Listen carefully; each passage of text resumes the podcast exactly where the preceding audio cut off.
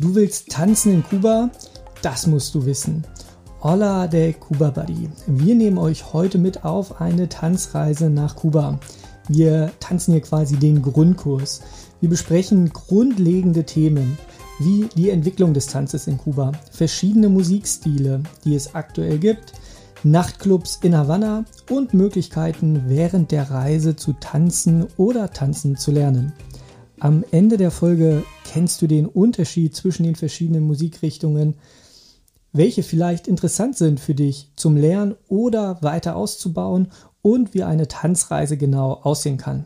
Ich bin Chris, Gründer von Kuba Buddy, dem Spezialisten für individuelle Reisen nach Kuba. Heute im Gespräch mit dem Kuba Buddy und deutsch-kubanischen Tanzgott Vincent. Hola Chris, hi. Das war eine Überraschung, aber wahr. Vincent, du bist ja selbst leidenschaftlicher Tänzer und interessierst dich ja auch immer für die Hintergründe und möchtest mehr über die Themen erfahren. Viele Leute denken an Kuba, Tanzen und Salsa. Warum ist es denn nicht zu 100% korrekt? Und ähm, ja, wie hat sich der Tanz in Kuba denn entwickelt?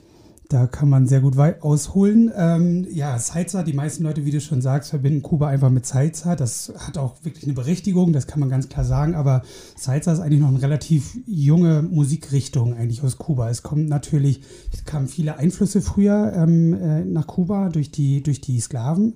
Das war natürlich ein großes Thema, früher mit den Zuckerrohrplantagen, das kennt man ja. Und da kam die afrikanische Musik, halt zum Beispiel der Rumba, kam halt ähm, nach Kuba Genauso wie der Son sich entwickelt hat, dann unten im Osten in Santiago de Cuba. Und ähm, das, wenn man das kennt und sich auch ein bisschen mal schlau macht, wie so die, die Musik, die originale kubanische Musik entstanden ist und wie der Rhythmus eigentlich dazugekommen ist, ist das eigentlich sehr spannend, mal auch nicht nur Salsa zu hören, sondern mal den alten Son zu hören, äh, wo zum Beispiel Banavista Social Club ist auch davon entstanden. Also die haben auch den Son gelebt ähm, und deswegen, den kennt man ja sehr, sehr gut eigentlich vom Album. Und ja, da kann ich eigentlich noch viel weiter ausholen, weil es gibt da so viele Richtungen und ähm, einfach Musikgenres, die man einfach in Kuba erleben kann, außer Salsa. Ja, äh, genau, du sagst schon ganz richtig, ja, Son, äh, Buena Vista Social Club oder Social Club. Ähm, das ist natürlich so das, was, ja, was jeder kennt, was man auch tatsächlich irgendwie ähm, häufig hört. Ich habe es mir auch, man glaubt es äh, gar nicht, mir immer noch nicht übergehört.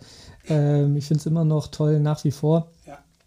Ähm, was ist denn, ja, was ist denn so deine Lieblingsmusikrichtung und ähm, warum?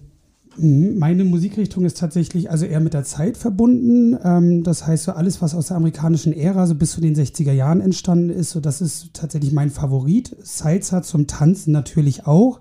Da muss ich gestehen, dass ich den kolumbianischen Salzer sehr, sehr schön finde, weil der sehr, sehr rhythmisch, also schneller ist. Äh, ich finde schnellen Salzer sehr, sehr toll, aber ja. natürlich, ich bin aufgewachsen mit Salzer, also auch mit dem kubanischen Salzer, ich liebe den. Ähm, aber gerade die Musik vor den 60ern, also diese eher entspannte, ruhige Musik, die man so, wie du es bestimmt auch mal hattest, wenn du in der Siesta-Zeit durch Kuba gelaufen bist und den hast du die Klänge gehört, wie sie so aus dem Haus rausgekommen sind, so eine entspannten, wie halt Chan Chan zum Beispiel vom Buena Vista Social Club.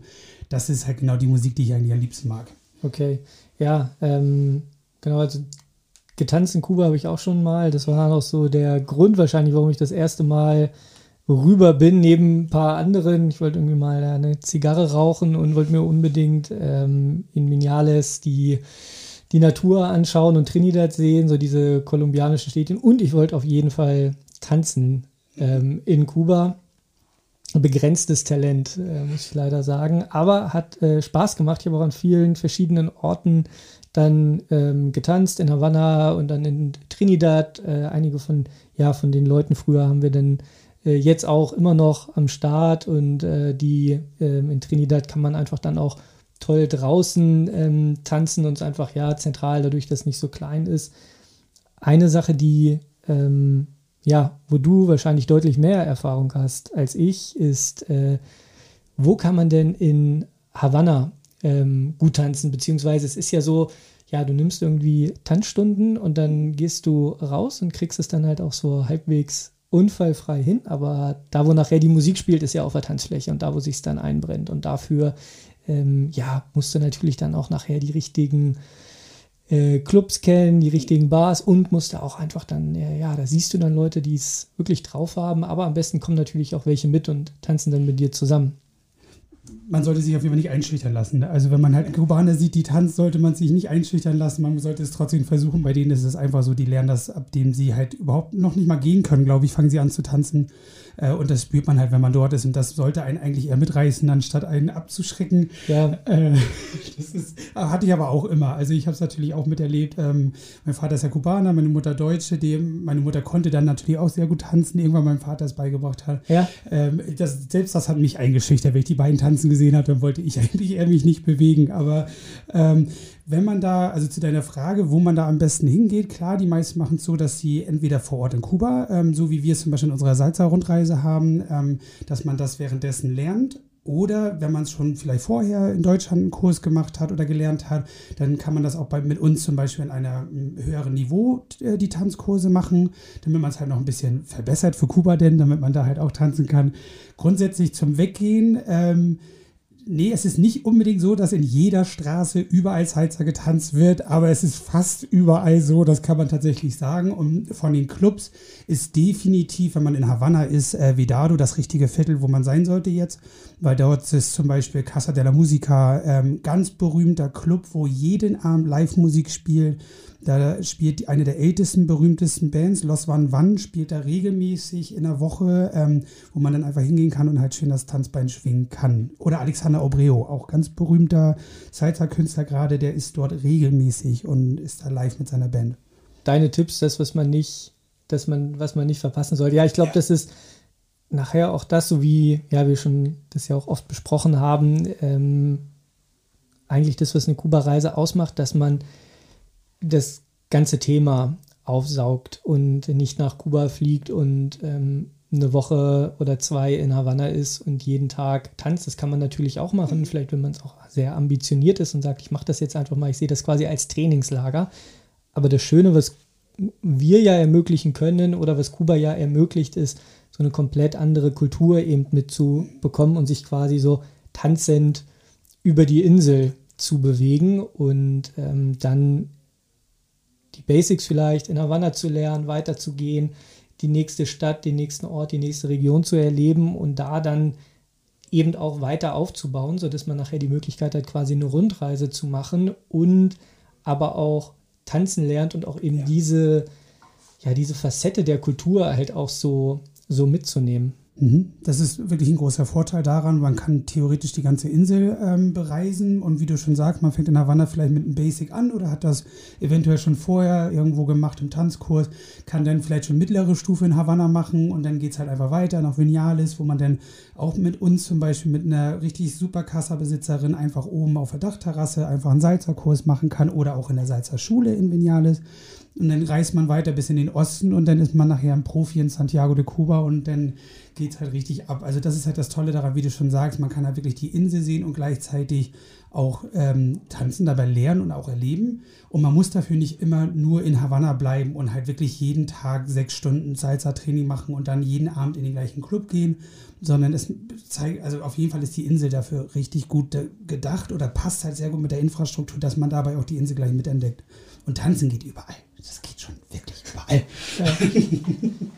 Ja, das war, äh, da gibt es auch äh, der Michael, der mal mit uns gereist ist, den haben wir auch als Reisebericht, also äh, für jeden, den es interessiert. Ähm, der Michael hat das mit ein paar Freunden gemacht ähm, und hat dann, war dann irgendwann drei Jahre später, hat er dann nochmal angerufen und meinte, ja, hier, äh, jetzt machen wir quasi Version 2 und das in den Städten, in, die, in denen wir es damals nicht gemacht haben und hat dann quasi so ähm, ja, in Kuba ist Tanzen gelernt über die verschiedenen Orte und ist dann ein paar Jahre später nochmal zurückgegangen, hat dann eben genau das was gemacht, was du gesagt hast, dann eben dann noch in die anderen Städte und sich dann da quasi so tanzen lernend, natürlich auf einem deutlich höheren Niveau dann, dann fortbewegt. Und ja, da hat, ist es, glaube ich, das, was das dann so speziell macht, wenn du dann diese private Stunde eben auf äh, dem Dach von der Casa hast und ähm, tanzt mit Blick aufs Meer oder in die Mogoten oder bist in, in Trinidad, äh, bist du irgendwo in einem kleinen Hinterhof, äh, schön schattig, wo du dann tanzt und hast halt dieses Gefühl, ja, es ist schwitzt und äh, die Musik ist da und äh, die Stöcker werden im Takt geklatscht und du ähm, ja, lernst halt da tanzen.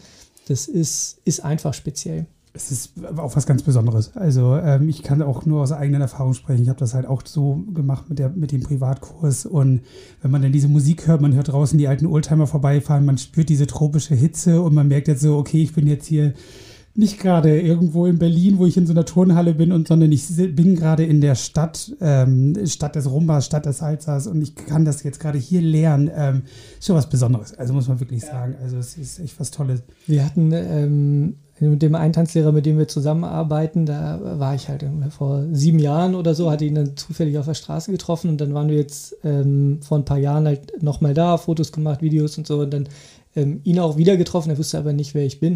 ja, ich habe auch äh, vor, äh, dann, dann mal bei dir einen Kurs gemacht und er konnte sich natürlich überhaupt nicht an mich erinnern. Ähm, und naja, dann, äh, ja, komm mir, dann tanzen wir mal und dann haben wir da so ein bisschen, äh, war auch eigentlich nicht mehr viel übrig. Und ja, dann war ein Kollege aus dem Havanna-Team dabei und äh, die beiden Leute, die dann gerade tanzten, meinte, meinte dann so, ja komm, willst du mal mit rein? Und dann hat der da äh, wirklich eine Sohle aufs Parkett gebrannt auf diesen Steinboden. Ich dachte mir, wie, wie kann das sein, dass du tanzen kannst? Ja, bei uns tanzen halt alle in der Schule. Ähm, und da dachte ich, bei, bei uns in Deutschland spielen halt irgendwie alle Fußball ja. und äh, keine Ahnung, Handball oder machen nachher irgendwas aus. Und in Kuba tanzen die Leute halt. Mhm. Und deswegen hast du halt dieses, ja, diesen wahnsinnigen Rhythmus einfach dann im Blut und es ist halt total normal.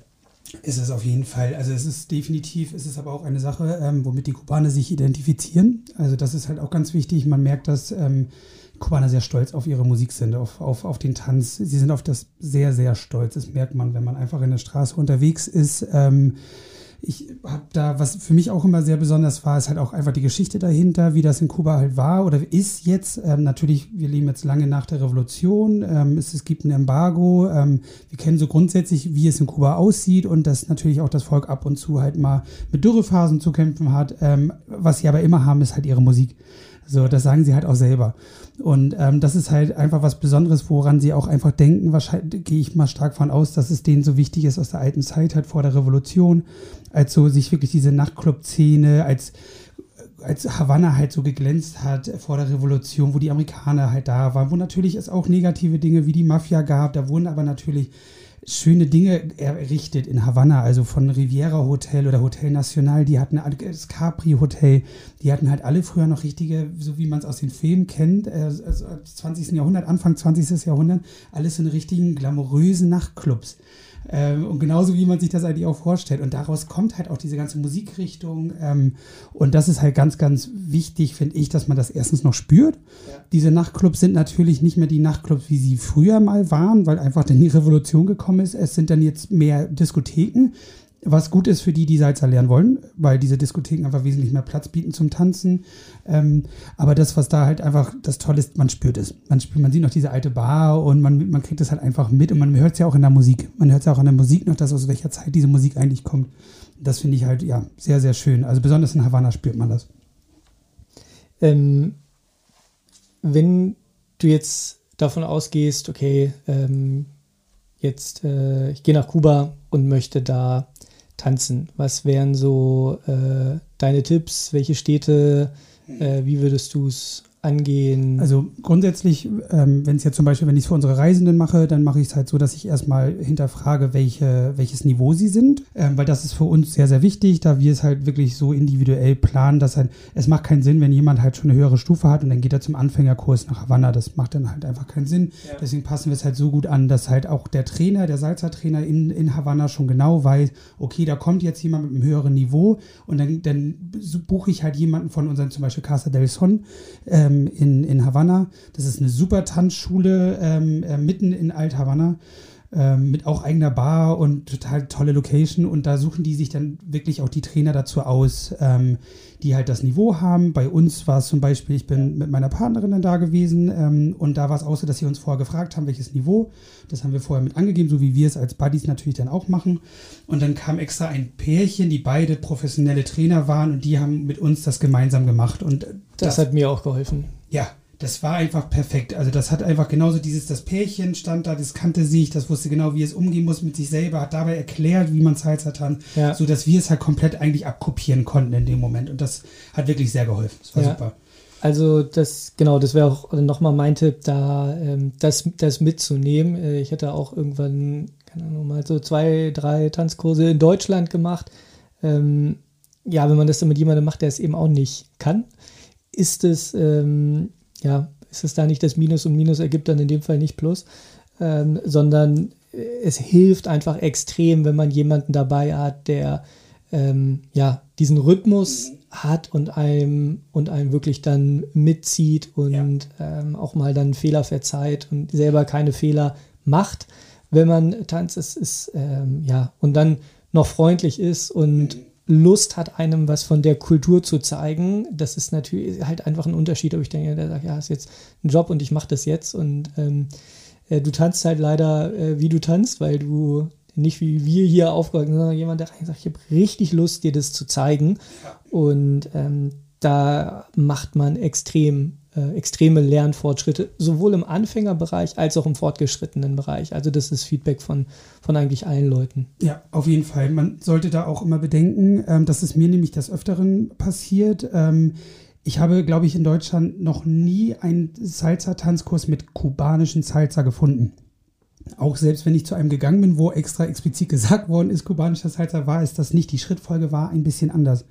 Ähm, und das ist mir dann in Havanna wieder aufgefallen oder in Kuba aufgefallen, wo dann ein professioneller Lehrer es dir zeigt, der dann genau erklärt, warum, wieso, weshalb haben die Kubaner halt diese Schrittfolge und nicht die, wie man sie zum Beispiel woanders lernt. Und das ist wirklich besonders wichtig, weil auch die Tanzschritte, die, der kubanische Salsa ein noch mehr in die Seite gehen, anstatt nur nach vorne und nach hinten von, den, von der Schrittfolge her, sondern mehr in die Seite gehen und dadurch halt noch ein bisschen mehr so ein Flow reinkommt. Ähm, und das ist halt ganz besonders. Und deswegen finde ich den kubanischen Salsa auch ganz besonders. Und das ist ganz wichtig, dass man das berücksichtigt.